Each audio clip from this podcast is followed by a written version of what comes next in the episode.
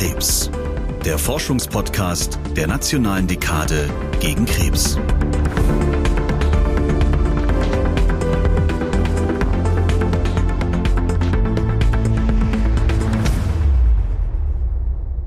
Herzlich willkommen bei diesem Podcast. Ich bin Hella Kemper, Wissenschaftsredakteurin und Moderatorin von Tatort Krebs. Ich nehme Sie mit in die Krebsforschung, in den Alltag von Medizinern und Wissenschaftlerinnen. Wir sprechen über ihre Arbeit und ihre persönlichen Erfahrungen. Hören Sie mit mir zusammen neues und bewegendes Wissen.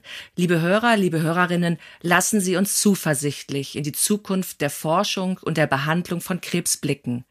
Tatort Krebs ist der Forschungspodcast der Nationalen Dekade gegen Krebs, eine Initiative des Bundesministeriums für Bildung und Forschung. Heute spreche ich mit Florian Schütt. Florian Schütt ist Facharzt für Augenheilkunde und Berater beim Krebsinformationsdienst des Deutschen Krebsforschungszentrums. Im Gespräch gleich wird er uns erzählen, mit welchen Sorgen Krebspatienten und Patientinnen sich an ihn wenden.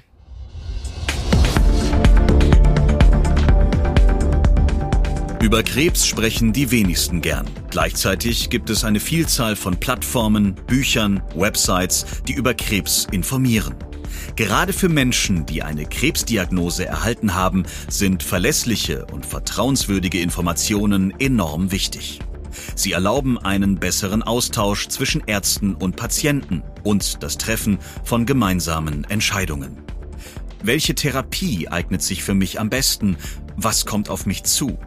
Es ist wichtig, das zu besprechen, denn gemeinsam getroffene Entscheidungen auf Augenhöhe leisten einen Beitrag zur erfolgreichen Behandlung.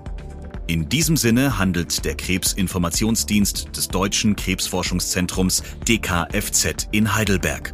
Er gibt Auskunft, Hilfestellung wo nötig und berät Menschen, die mehr über die Krankheit und auch über Krebsprävention wissen wollen. Dahinter steht ein Team von knapp 50 Expertinnen und Experten aus verschiedenen Fachbereichen. Sie beraten nicht nur, sondern recherchieren und bereiten vorhandenes Wissen über Krebs auf, für Laien und für Fachkreise. Ein zentraler Baustein des Angebots ist die Telefonhotline, die täglich für Patientinnen und Patienten, Angehörige und Interessierte erreichbar ist. Professor Dr. Florian Schütt gehört zum Beraterteam und weiß, wie wichtig patientengerechte Wissensvermittlung ist. Herzlich willkommen, Herr Schütt. Ich grüße Sie. Schön, dass Sie heute bei uns sind bei Tatort Krebs.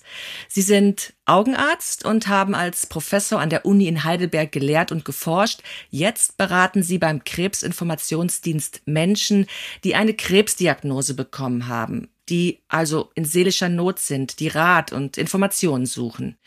Diese Menschen können bei Ihnen beim Krebsinformationsdienst anrufen. Herr Schütt, wissen Sie, wie viele Gespräche Sie in den vergangenen Jahren geführt haben?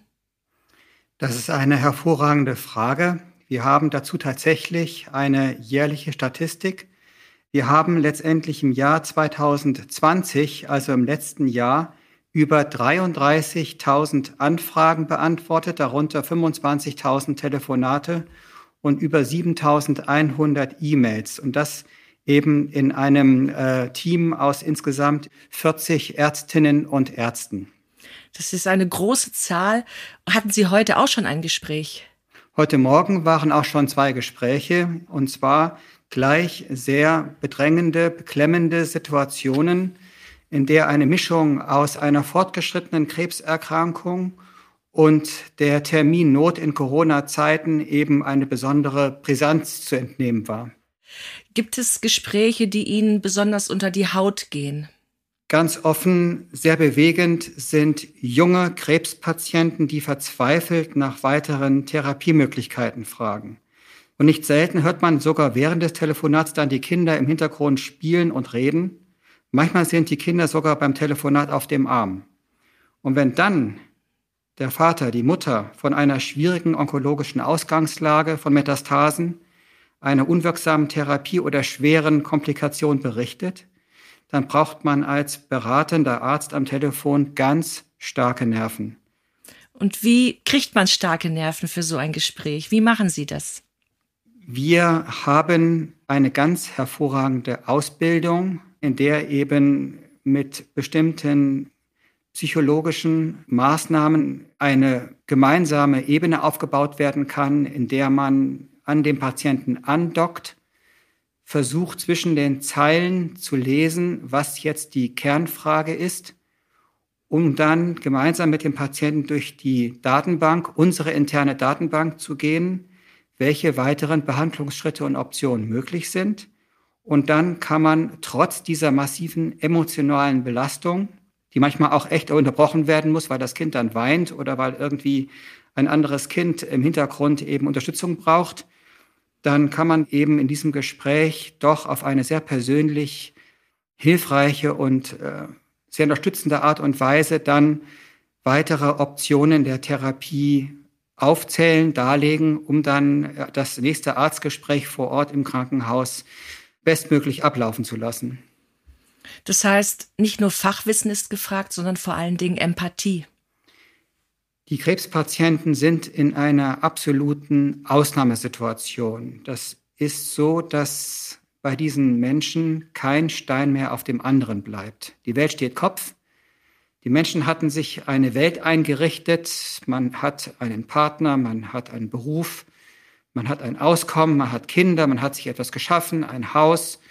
Und plötzlich kommt dann von heute auf morgen über Nacht so eine Krebsdiagnose. Und dann hat man letztendlich einen Schock, ist nicht handlungsfähig und braucht dann erstmal eine Zeit, um wieder Boden unter den Füßen zu bekommen. Und da gibt es natürlich Menschen, die dieses Coping, also dieses Verarbeiten dieser äh, Schockphase, dieser schrecklichen Informationen eben schneller schaffen. Andere brauchen dafür länger. Das ist eine persönliche Eigenschaft. Und dann wird entsprechend mit uns gemeinsam versucht, äh, den Patienten dort abzuholen, wo er ist. Und da wird der Patient durchgeführt. Welche Frage wird besonders häufig gestellt von Patienten und Patientinnen? Eigentlich fast immer die Frage nach der Zukunft. Die Frage nach der Zukunft ist immer Thema in unseren Gesprächen.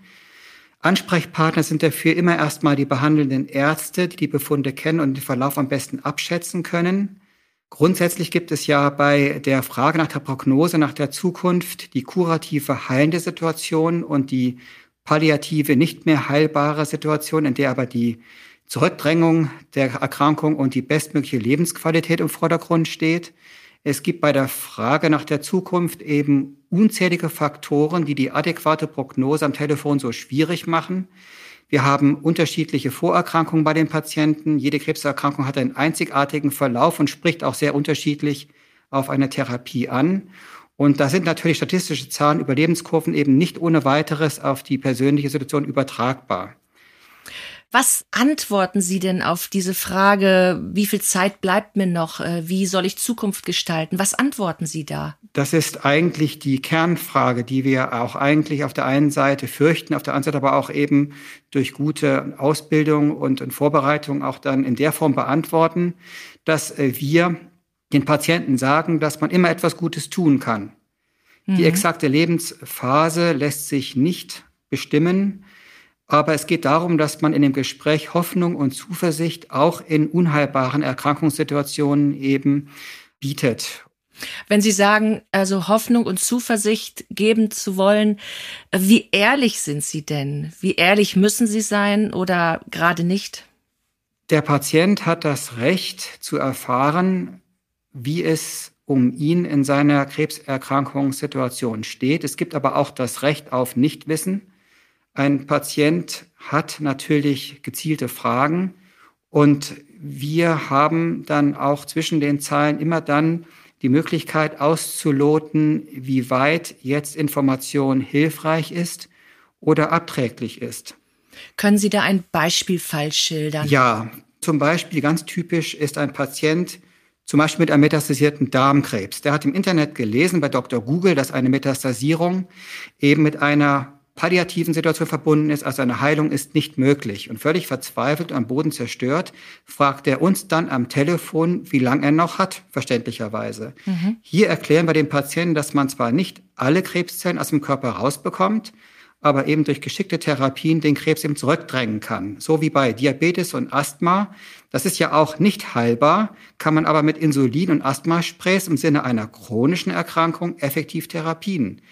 Und so hält es, verhält es sich eben auch mit dem metastasierten Darmkrebs. Obwohl man die Erkrankung an sich nicht heilen kann, ist ein wiederholtes Zurückdrängen der Erkrankung im Sinne halt einer chronischen Erkrankung möglich. Und das verschafft dann den anfragenden und verzweifelten Patienten eben eine Perspektive, verleiht Mut und Kraft für die nächsten Schritte. Das heißt, Sie übersetzen manchmal die Diagnose erstmal, damit die Patienten verstehen, worum geht es eigentlich? Was habe ich? Das ist genau das, was wir am Telefon leisten können. Wir gehen gemeinsam durch die Dokumente. Die Patienten lesen die Begrifflichkeiten vor und wir können dann erklären, was es ist. Und oftmals werden eben lateinische Begriffe gleich in Form eines Todesurteils interpretiert, aber in den allermeisten Fällen lässt sich Krebs ja heute ja sehr erfolgreich behandeln. Insofern hat man natürlich, wenn man den Befundbericht im Piefkasten hat, erstmal natürlich ohne ärztliche Anleitung und Erklärung ein Kopfkino, aber dieses Kopfkino können wir dann gemeinsam im Gespräch sieben Tage die Woche eben erfolgreich entschärfen. Mhm. Und Sie sind aber nicht dafür zuständig, eine Zweitmeinung zu einer Diagnose zu geben. Der Wunsch wird oftmals an uns herangetragen. Eine ärztliche Zweitmeinung setzt voraus, dass man den Patienten untersucht hat, seine Befunde aus der Vergangenheit und Gegenwart geprüft hat, um dann auch die Wünsche und Erwartungen des Patienten in der Gegenwart eben in ein Gesamtkonzept einzukleiden. Eine Zweitmeinung braucht meistens auch eine interdisziplinäre Tumorkonferenz, in der verschiedene Spezialisten aus verschiedenen Fachrichtungen, meist Onkologie, Chirurgie, Strahlentherapie, interventionelle Radiologie, Pathologie, diese Ärzte im Team müssen diese Befunde sichten, weil in der heutigen modernen Onkologie ein interdisziplinäres Vorgehen die Regel ist. Nur so kriegt man das hin. Und inwieweit dürfen Sie dann für die Therapie raten? Können Sie da vielleicht ein Beispiel bringen von einem Patienten? Inwieweit dürfen Sie da sagen, die Therapie ist jetzt gut für Sie? Wir möchten gerne neutral bleiben. Wir möchten gerne der Vermittler sein zwischen Arzt und Patient. Und wir versuchen dem Patienten zu zeigen, dass es nicht den einen goldenen Behandlungspfad gibt. Es gibt durchaus bei bestimmten Krebserkrankungen die Möglichkeit einer chirurgischen Versorgung, aber auch zum Beispiel einer Radiochemotherapie. Und was jetzt am Ende des Tages die bessere Variante ist, das weiß nur der liebe Gott. Insofern muss man dem Patienten sagen, es gibt verschiedene Therapieoptionen, es gibt verschiedene Komplikationen, die mit dem einen oder anderen Weg verknüpft sind aber dass wir den Patienten die Entscheidung am Ende des Tages abnehmen, das wäre nicht seriös und auch nicht unsere Bestimmung. Wir können begleiten, wir können unterstützen, aber die Entscheidungsfindung obliegt dem Patienten im Gespräch mit seinem Arzt. Das heißt, Sie helfen eigentlich die Basis, die Grundlage zu schaffen, damit der Patient sich besser informiert vor allem entscheiden kann, wie es weitergeht. Exakt. Wir bereiten den Patienten in der Form so vor, dass er entscheidungsfähig wird. Gibt es da besonders lange Gespräche manchmal? Also erinnern Sie einen Fall, wo das Gespräch eigentlich kein Ende finden konnte? Und wie schaffen Sie es dann, den Patient so zu entlassen aus dem Gespräch, dass er ganz guten Mutes davon kann? Der Patient hat ja meist eine persönliche Vorstellung von dem, was er gerne möchte und was er unter Umständen gar nicht möchte. Und äh, die Vorstellung bei den Patienten ist ja immer noch die, dass Chemotherapie eine nebenwirkungsreiche Maßnahme ist, unter der man nur leidet. Aber es ist genau das Gegenteil der Fall, dass man eben durch die moderne Pharmakologie den Patienten sehr helfen kann. Das heißt, der aufklärerische Impuls ist in Ihrem Gespräch oft sehr wichtig. Aber wie ehrlich können Sie sein und fällt Ihnen das manchmal schwer? Die eigentliche Gesamtkonstellation erschließt uns ja leider am Telefon ja nicht hundertprozentig. Und die Beratung sollte immer in der Form erfolgen, dass der Patient eine Perspektive und Hoffnung bekommt, erhält und beibehält. Und wenn man jetzt. Können Sie da ein Beispiel nennen vielleicht, mhm. wo Sie gedacht haben, wie, wie kriege ich das jetzt hin, dass ich diesem Patient mit dieser schweren Diagnose noch Hoffnung vermitteln kann? Ja, es ist so, dass wir sehr oft Anfragen haben von Brustkrebspatientinnen, die in der Folge bestimmte Tabletten nehmen müssen über fünf bis zehn Jahre und dann wird im Vorfeld dann natürlich Dr. Google bemüht und dann wird geäußert, dass die Beipackzettel ja ein Albtraum wäre und dass man gar nicht äh, bereit wäre, diese Tablette auch nur anzugucken. Und dann äh, versuchen wir immer salomonisch das Verständnis zu werben, dass eben diese Therapiemaßnahme, diese Tablette, die man dann noch täglich schluckt über fünf bis zehn Jahre, eben eine Maßnahme ist, um mittel- bis langfristig Sicherheit zu bekommen. Ich sage den Patienten, das ist ihr zweiter Sicherheitsgurt im Leben. Und damit kann man letztendlich viele, viele Brustkrebse heilen. Das schafft man ja heute in den allermeisten Fällen. Solange der Brustkrebs nicht metastasiert ist, kann man wirklich hervorragende Behandlungsergebnisse erzielen. Und wir sagen den Patienten, versuchen Sie es wenigstens, probieren Sie es mal. Und wir mhm. bieten den Patienten auch an, wenn Nebenwirkungen auftreten, rufen Sie uns an. Unsere wissenschaftliche Datenbank hat auch in der Beziehung eine eigene Informationsmöglichkeit. Wir haben eine ganze Batterie an symptomatischen Gegenmaßnahmen bei Medikamentennebenwirkungen. Beim Prognosegespräch mit dem Arzt, da wünschen sich ja die meisten Patienten eine realistische Einschätzung des Arztes. Aber aus Studien weiß man jetzt, dass behandelnde Ärzte häufig zu optimistisch bei der Prognose ihrer Patienten sind und manchmal überschätzen sie so eine Studie das Überleben sogar um das Fünffache. Bedeutet das jetzt für Sie, Herr Schütt, dass Sie die Prognose realistischer stellen müssen und quasi der Bote der schlechten Nachricht sind? Wir verstehen uns als Mittler zwischen Patient und Arzt. Und wenn Patienten mit einer bestimmten Äußerung des Arztes bei uns anrufen. Zum Beispiel, wenn der Patient erzählt, der Arzt hat mir jetzt ein, zwei Jahre gegeben, dann sagen wir, dass die Behandlungsverläufe eben sehr unterschiedlich sind und das eben von so extrem vielen Faktoren abhängt, sodass ein Blick in die Zukunft meist neblig und nebulös erscheint.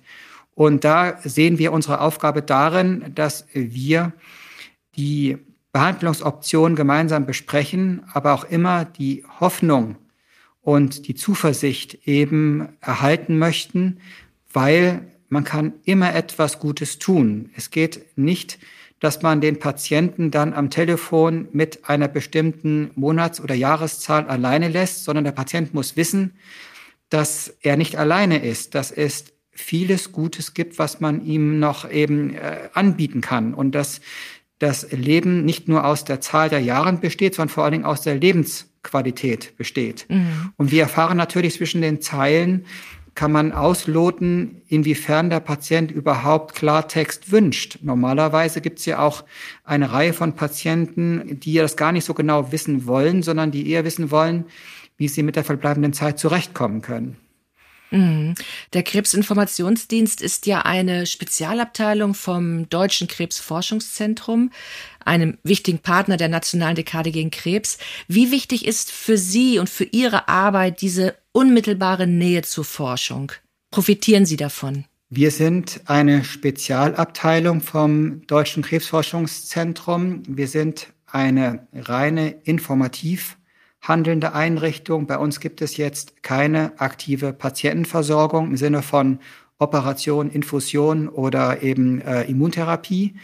Aber Sie haben völlig recht. Wir haben hier im Haus im Deutschen Krebsforschungszentrum, das ist äh, mit Abstand die größte biomedizinische Forschungseinrichtung bundesweit. Und äh, hier werden ganz wichtige Grundlagenforschungen betrieben. Fragen Patienten nach Grundlagenforschung, nach aktuellen Forschungsergebnissen? Regelmäßig, regelmäßig. Also die Patienten haben im Fernsehen, im Internet immer wieder neueste Forschungsergebnisse erfahren und die werden an uns herangetragen. Wir prüfen unsere internen Datenbank, was wir dazu haben und wenn etwas ganz brandaktuelles, vielleicht vor eins, zwei Tagen erst veröffentlicht, dann würden wir das in die Recherche geben und dann würde die Recherche ein gewaltiges äh, Hintergrundsteam aus ganz unterschiedlichen Expertinnen und Experten, das sind Mediziner, Pharmakologen und Juristen und ähm, naturwissenschaftliche Spezialisten, die dann eben das Ganze recherchieren und dann zeitnah innerhalb weniger Tage zur Verfügung stellen. Wir würden dann den Patienten dann zurückrufen, um das Rechercheergebnis mitzuteilen. Rufen auch Menschen an, die wissen wollen, wie sie Krebs vorbeugen können. Auch diese Gespräche werden immer wieder geführt. Es sind vor allen Dingen sehr junge Patienten, zum Teil 18, 20, 25, 30 Jahre alt, die im Zuge einer Vorsorgeuntersuchung merken, dass es auch im weiteren Leben darauf ankommt, was man der Jugend macht, was man in der ersten äh, Lebenshälfte eben an Raubbau betreibt, muss man in der zweiten Lebenshälfte eben ausbaden. Im wahrsten Sinne des Wortes, wenn ich eben in der ersten Lebenshälfte sehr viel Sonne tanke, muss ich mich nicht wundern, wenn ich in der zweiten Lebenshälfte eben mit Hautkrebs rechnen muss. Und dann ähm, rufen die ähm, gesunden Damen und Herren bei uns an und wir haben auch eine ganz hervorragende Broschüre, die sich zu Prävention und Krebsvorsorge eben auf wenigen Seiten intensiv widmet. Und diese Broschüre wird dann per Post oder per ähm, E-Mail da eben verschickt. Und wir haben dann das Gefühl, dass wir doch dann immer wieder in solchen Gesprächen viel potenziell zukünftigen Kummer verhindern können.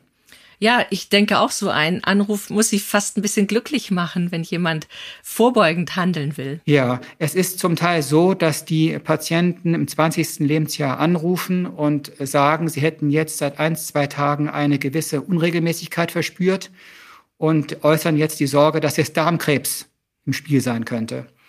Und dann kann man natürlich erst mal sagen, dass ein Darmkrebs unter dem 40. Lebensjahr relativ unwahrscheinlich ist. Das Durchschnittsalter von Darmkrebs ist durchaus zwei, drei Lebensdekaden höher einzuschätzen. Natürlich gibt es Ausnahmen, den erblichen Darmkrebs. Da muss man dann in der Familienhistorie fahnden, gibt es da gehäufte Fälle von Darmkrebs. Aber man kann auf dieser Ebene dann den Patienten bitten, dass er zeitnah bitte einen Gastroenterologen aufsucht, um eben andere Gründe zu erkennen außerhalb von Darmkrebs, die zu den Unregelmäßigkeiten, den Beschwerden führen könnten. Oftmals ist es einfach ein Bacillus fisus, es ist eine Fehlernährung, es ist unter Umständen eine andere gutartige Darmerkrankung, die man gut therapieren kann. Das muss jetzt nicht Darmkrebs sein. Mhm. Also wir fordern auf jeden Fall auf, den Patienten kurzfristig zum Arzt zu gehen und eben auch daran zu denken, eben, dass eine Darmspiegelung bei den Herren ab 50 und bei den Damen ab 55 eben in zehnjährigen Abstand zweimal wiederholt echt in vielen Fällen Darmkrebs verhindern kann. Mhm. Also hier die ganz konkrete Anleitung zur Selbsthilfe. Welche Antwort, Herr Schütt, versagen Sie sich? Das ist eine hervorragende Frage. Wir sind prinzipiell als Kernkompetenz Mediziner. Wir können zu medizinischen Sachthemen und Fachthemen Auskunft geben. Wenn es jetzt um eine rein psycho-onkologische Problematik geht, dann würden wir natürlich auf unsere gute Ausbildung und unsere Fort- und Weiterbildung zurückgreifen. Aber wir spüren dann auch oftmals, dass dann Grenzen am Telefon aufgezeigt sind bezüglich einer psychoonkologischen Führung. Und dann haben wir natürlich die Möglichkeit, dem Patienten wohnortnah eine ganze Batterie von psychoonkologischen Unterstützungsmöglichkeiten eben anzubieten, weil die Psychoonkologie genauso wichtig ist wie die onkologische Therapie an sich. Denn in der Therapie und nach der Therapie sollte der Patient weiterhin stabilisiert, kompensiert durchs Leben schreiten, damit er eben auch die Therapie erfolgreich zu Ende führen kann, damit er sie überhaupt zu Ende führt und dass er auch hinterher wieder zu der gewohnten möglichen Lebensqualität zurückfindet. Also psychoonkologische Fragestellungen würden wir ganz gerne echte Profis weiterleiten wollen. Ist denn Trost am Telefon überhaupt möglich? Es ist sogar eher die Regel als die Ausnahme, dass die Patienten am Ende des Gesprächs sich sehr bedanken und uns rückmelden, dass das Sprechen abseits eines Arztzimmers, abseits eines OP-Seits oder eines Krankenzimmers mit den entsprechenden Sorgen und Nöten, die Patienten haben, auf ganz verschiedenen Ebenen. Der eine bespricht seinen Krebs im Sinne einer familiären Situation, dass er Alleinversorger ist und jetzt die Welt zusammenbricht und der andere bespricht seinen Krebs, weil es finanziell jetzt abwärts geht. Der andere bespricht, weil er jetzt ähm, seine Kinder unter Umständen nicht mehr aufwachsen sieht. Es gibt ganz unterschiedliche Problemfelder, die besprochen werden. Und für alle diese Problemfelder haben wir eben eine Art Sprungtuch. Wir können die da auffangen.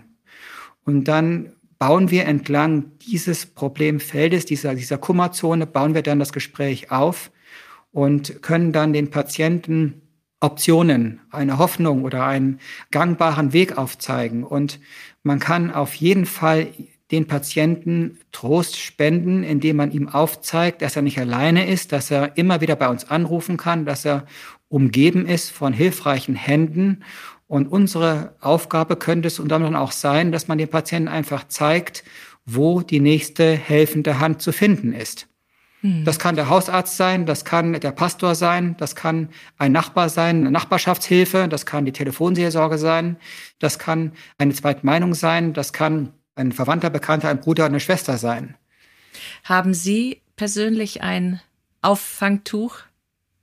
Wir sind hier im Telefonteam in einem intensiven täglichen Austausch. Das heißt, wenn ein Telefonat beendet wurde, dann ist das allzu natürlich und menschlich verständlich, dass wir natürlich durchatmen, die Augen schließen und erstmal überlegen, was war das denn jetzt wieder für ein Schicksal?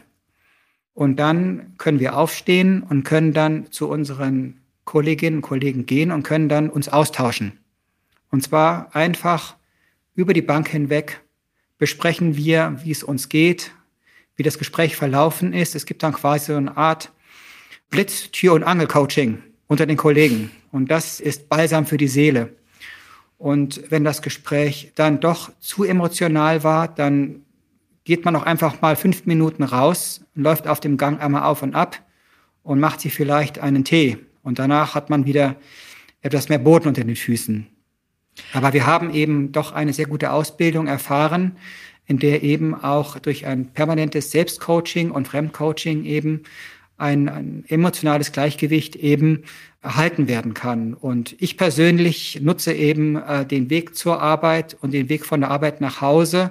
Das ist ein Fußmarsch von 20 Minuten durch ähm, die Felder von Heidelberg, Neuenheim, Handschuhsheim, in denen ich quasi dann den Blick schweifen lasse und mich an der Natur erfreue, an einem benachbarten Gartencenter, der eine wunderbare Auslage hat. Und dann kann man sich an solchen Bildern, an solchen Naturschönheiten dann wieder etwas von diesem belastenden, emotionalen etwas sich ähm, dann runterkochen und sich wieder beruhigen und dann zu Hause ankommen und dann auch zu Hause für die Familie da zu sein. Das ist ein sehr trostreiches Bild, was Sie da beschreiben. Das ist sehr schön.